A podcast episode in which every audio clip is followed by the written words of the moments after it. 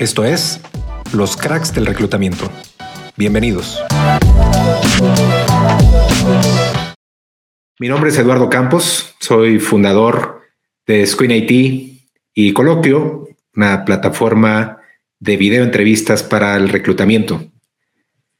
Estaríamos teniendo conversaciones con diferentes profesionales y amigos, eh, todos relacionados con esta gran industria. En este en este capítulo estaremos conversando con Lili López, una muy buena amiga, quien es fundadora de Humani.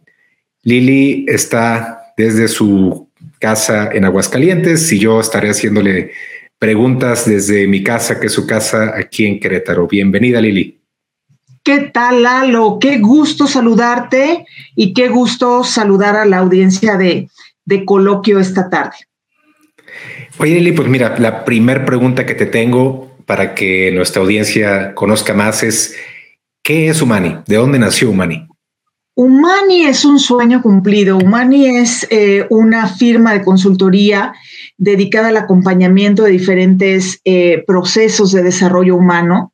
Tenemos seis unidades de negocio desde la parte del diagnóstico, de la atracción de talento, de team building, etcétera pero sin duda de estas seis unidades de negocio, Headhunting ha representado para mí todo un desafío y es de las unidades de negocio la más fuerte de mi negocio, en donde pues atraemos, em, estamos especializados a tres niveles, ¿no? A, posiciones ejecutivas altas, ejecutivas medias y eh, posiciones técnicas especializadas. Entonces, pues básicamente es Humani, tenemos presencia en todo Bajío, tenemos oficinas en Guadalajara, en Aguascalientes, y bueno, pues ya estamos eh, caminando hacia el año nueve de nuestra fundación. Oye, enhorabuena. Eh, sé, que hacen team building también, ¿es correcto? Sí, sí, sí, sí. Uno de, nuestras unidades de negocio se especializa en eh, procesos de integración, tanto presenciales como en línea y sí, nuestra división de team buildings también es muy fuerte. Padrísimo. Fíjate que eh, platicando con gente de empresas, eh, dos personas en, particular, uno estaba en, una, en un corporativo y otro en una startup. Y creo que el tema de team building como tal eh, es, es, tan necesario en las empresas, independiente de su tamaño, porque se genera el ambiente laboral si no hay una buena estructura, si no hay una buena cultura, si la visión de los directivos o del dueño no, se alinea y se comunica con la gente, es bien complicado. Y la verdad es que eh, he visto, tristemente, y estoy hablando de dos casos en particular, eh, que yo pensé que era para las empresas pequeñas, pero también sucede en las grandes.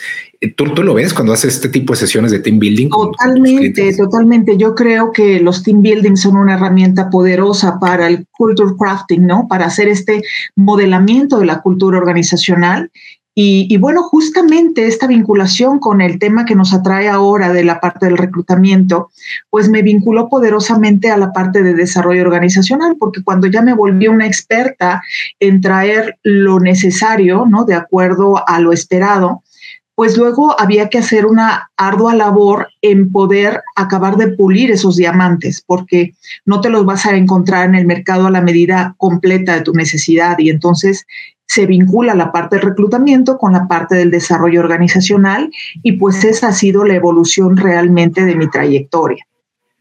Padrísimo. Oye, a ver, este, tú tienes una gran experiencia, Lili, en, el tema de reclutamiento, pero platícanos cómo llegaste ahí, o sea, cómo, cómo te, generó esa eh, chispa, decir, quiero dedicarme a esto de manera profesional y evolucionarlo.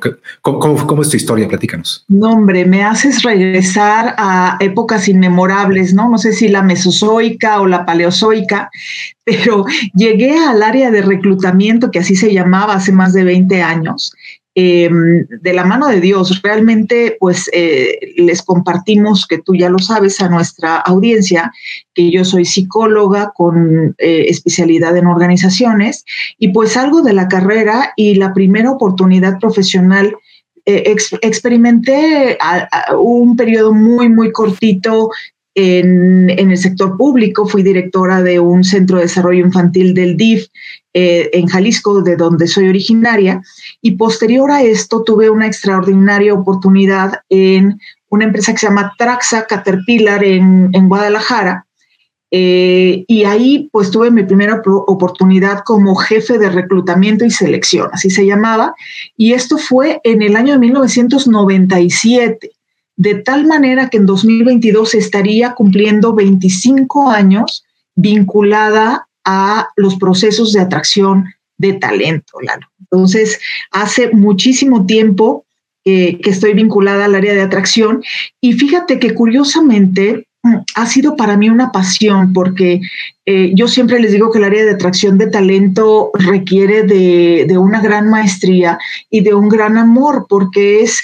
el área, eh, como te diré, como, como menos lucidora del capital humano, ¿no? Eh, la gente de desarrollo organizacional o la gente de entrenamiento y capacitación, pues suma horas y hay un, un producto terminado que, que se da a ver, ¿no? Sin embargo, el área de atracción de talento puedes sumar y sumar y sumar horas y al final puedes tener al candidato idóneo y pueden pasar en mil factores que te hacen que tu cantidad de horas eh, pues no, no tengan efecto. Entonces, el área de, de reclutamiento me ha representado un doctorado a la tolerancia a la frustración, un doctorado a la automotivación y a la orientación a resultados, sin duda. Ese ha sido como el origen de mi vinculación con el tema. Y, creo que es efectivamente, coincido contigo, es, eh, y lo platico yo de repente con mi equipo de reclutamiento también, es como hasta medio mal agradecido, ¿no? Cuando, cuando las cosas pasan, se consigue el talento, se contrata, todo sale bien, pero cuando no se encuentra, híjole, es, es, es, figura el área, ¿no? Como eh, no me están dando la gente que yo necesito, no la están encontrando adecuadamente, etcétera, etcétera. Pero, pero bueno, qué, qué interesante ver todo el, el, trayecto que tienes y, seguramente tendrás muchas historias que contar que, que se, se, liga a mi siguiente pregunta, que es, ¿cómo has visto en este tiempo, Lili, que ha evolucionado las técnicas, las formas, digo, LinkedIn, me queda clarísimo que la red profesional por excelencia es uno de los mecanismos que más eh, se han usado y se siguen usando para poder estar encontrando el talento y eh, eh, posicionándonos nosotros también como profesionales en la parte de atracción de talento, etcétera. Pero tú cómo lo has visto, la tecnología, las técnicas, etcétera. No, hombre, yo remembraba cuando me, me, pusiste sobre la mesa el tema, remembraba que hace 25 años, Lalo, se llamaba reclutamiento y justo quiero hacer un marco de referencia porque leía el último informe de, Manpower respecto a la parte de, la crisis del talento que se nos viene acrecentando y, y describía en ese artículo muy interesante cómo habíamos incluso cambiado el nombre, porque se llamaba reclutamiento hace 20 años, ¿no? Es decir, yo eh, de alguna manera atraigo a la gente y del bonche de gente que me llevaba, yo elegía. Hoy no es así. Hoy, hoy incluso ya le llamamos atracción de talento, retención de talento y, headhunting, porque hay que ir en búsqueda, porque justamente tenemos esa, empezamos a tener esa crisis de talento y imagínate la evolución tan grande que ha sido desde que yo tenía una vacante y tenía muchísimas personas interesadas y levantaban la mano Ahora que hay que ir, tocar la puerta, ser muy flexibles en cuanto a la atracción de nuestro talento, adaptarnos al timing de, nuestros candidatos, ser muy creativos en las herramientas de vinculación que tenemos. Entonces, pues he visto un cambio vertiginoso en estos 25 años. Desde hace 25 yo redactaba buenos anuncios para los periódicos locales o nacionales, ¿no? Y bueno, pues hoy LinkedIn, en efecto, yo creo que es una plataforma interesantísima, no se diga coloquio nuestra maravilla que tenemos enfrente. Yo fui hace, ¿qué te digo?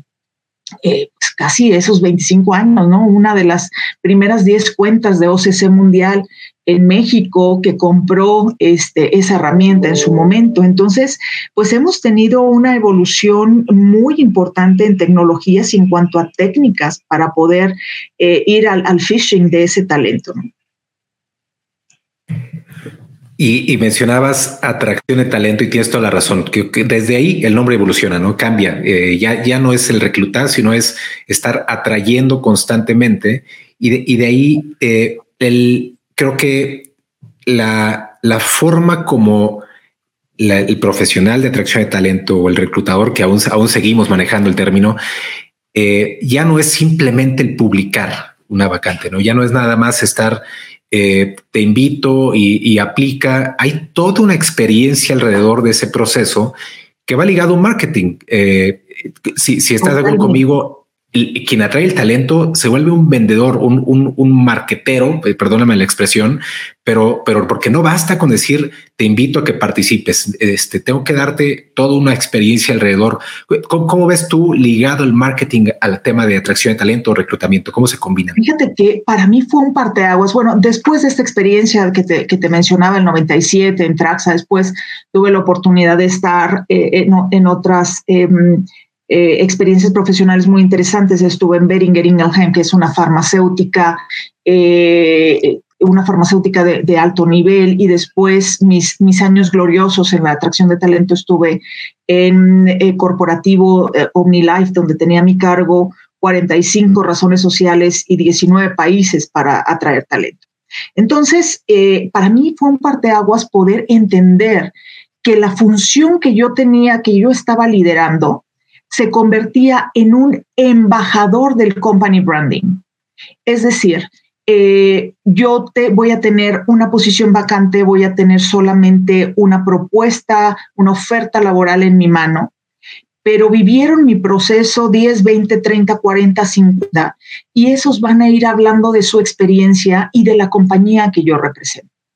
Entonces, el, el poderte em, fungir y poder apropiarte de la responsabilidad de ser un embajador del company branding es algo eh, exorbitante porque eh, estás fungiendo con esa experiencia del, proceso como un vocero de qué es lo que se hace en la organización que represento, cómo lo hacemos aquí. Y ahora que me dedico eh, a través de mi negocio a representar a otras compañías, yo les digo a mi equipo de atracción de talento, nosotros nos ponemos todas las diferentes camisetas de nuestros clientes y somos una extensión de ellos mismos respecto de lo que vamos a, compartir, ¿no?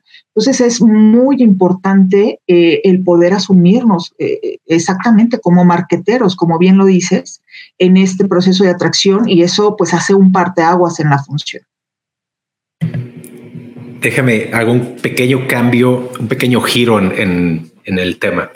Eh, porque este me apasiona además. Eh, tenemos como, como contexto de referencia, hay un documento que el, el, famoso currículum vitae, el, el CV que, que, todos usamos o se sigue usando a través de un PDF, a través de un Word, eh, el, perfil de LinkedIn, tiene 600 años de existencia. Yo no sé si tú sabías, Lili, que, que el, primero que diseñó un currículum vitae fue Leonardo da Vinci cuando estaba queriendo aplicar, eh, o quería más bien no aplicar, sino quería él entrar a la milicia como ingeniero militar.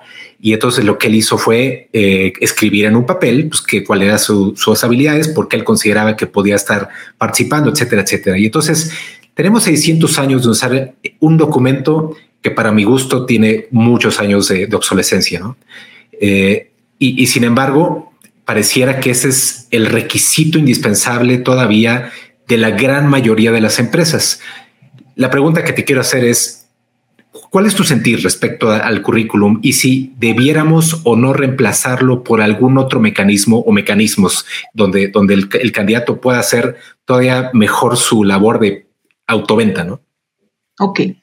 Mira, justamente también en la información curricular, olvídate, si yo me regreso a la historia y rescato de alguna de las cajas antiquísimas que debe haber en mi bodega, me encontraré con unos mamostretos, con unos tremendos currículums de 20 páginas.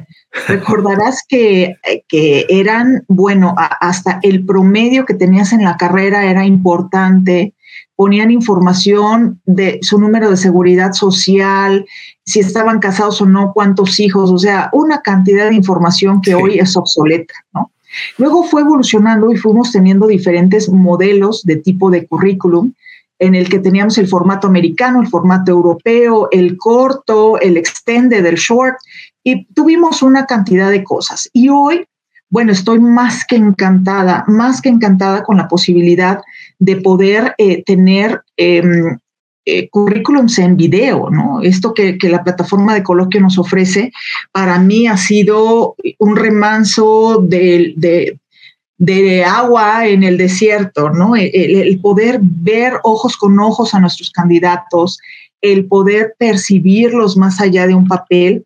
Obviamente habrá, seguirá habiendo procesos organizacionales en los que para documentar a lo mejor en, el, en, la, en la carpeta eh, de, tu, de, tu, candidato electo dentro de tus archivos de recursos humanos, etcétera, supongo que un resumen profesional nos seguirá siendo funcional, eso sin duda, ¿no?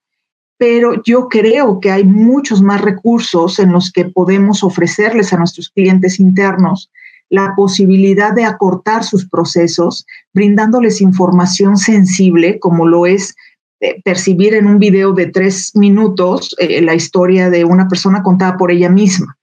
Eso me parece excepcional.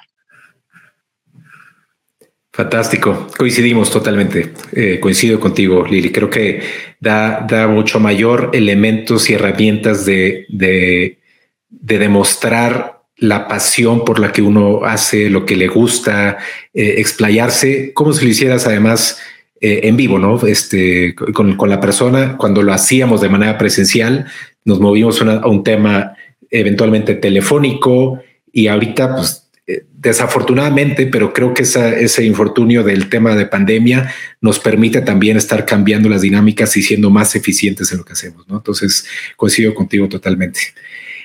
Finalmente, estamos llegando al, término de... Fíjate que, Perdóname, Lili, adelante. Eh, también quería platicarte de manera muy corta, ¿no? La evolución tecnológica, la evolución tecnológica que hemos tenido. Yo recuerdo hace 20 años literal que rentaba, cuando tenía mi cargo América Latina, rentaba las salas de videoconferencia en teléfonos de México para tener este, vínculos a través de IP. Eh, lidiar con este, con este culture crafting de que las eh, entrevistas a distancia no tenían el mismo poder o la misma efectividad y poder modelar eh, esto en la cultura. Y, bueno, pues yo tengo, usé Skype hace, desde hace no menos de 18 años, o sea, creo, creo firmemente en todas estas herramientas que sin duda son muy eficientes. Incluso ayudé, a, colaboré en una tesis que hicieron algunos alumnos de la licenciatura en recursos humanos de la Universidad de Guadalajara, en donde evidenciamos en esa tesis sobre la efectividad de las em, entrevistas en línea y eh, sucede un fenómeno a nivel fisiológico que a los 10 minutos de tú estar activo en una entrevista, el candidato eh, pierde la noción de que hay esa distancia y entonces se comporta de una manera muy natural. Creo que eso es muy relevante. Padrísimo. Excelente, Lili. Muchísimas gracias. Eh, quería hacerte una última pregunta, que es ¿Cuál es tu visión? ¿Tú cómo, cómo visualizas con todo este cambio al pasado, con todo lo que ha estado evolucionando, las herramientas, las redes sociales, etcétera? Pero creo que, que estamos ahorita también en un momento interesantísimo pensando en temas, por ejemplo, blockchain, no NFTs, criptomonedas. Eh, ¿Se pueden o no vincular al tema de atracción de talento? Yo creo que sí, pero, pero tú cómo lo visualizas? ¿Qué, qué es lo que ves tú? Totalmente. Mira, cuando yo hice justo el año pasado una encuesta de satisfacción a mis clientes, ellos me mencionaban que un valor agregado que visualizaban en mi empresa era esta disponibilidad 24/7. Y luego en, en conversaciones este, informales me preguntaban, oye, pero tu equipo es tan extenso como para, y, tienes un profit lo suficientemente grande como para dar el servicio que nos das.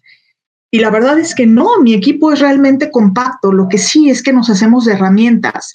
Y creo que nuestro hack más importante es funcionar 24/7, aunque presencialmente no estemos 24/7, Lalo. Y eso no lo podemos hacer sin las herramientas tecnológicas. Por ejemplo, yo tengo, y de verdad, este, que, bien lo sabes, que esta emoción que tengo por la plataforma es, es genuina.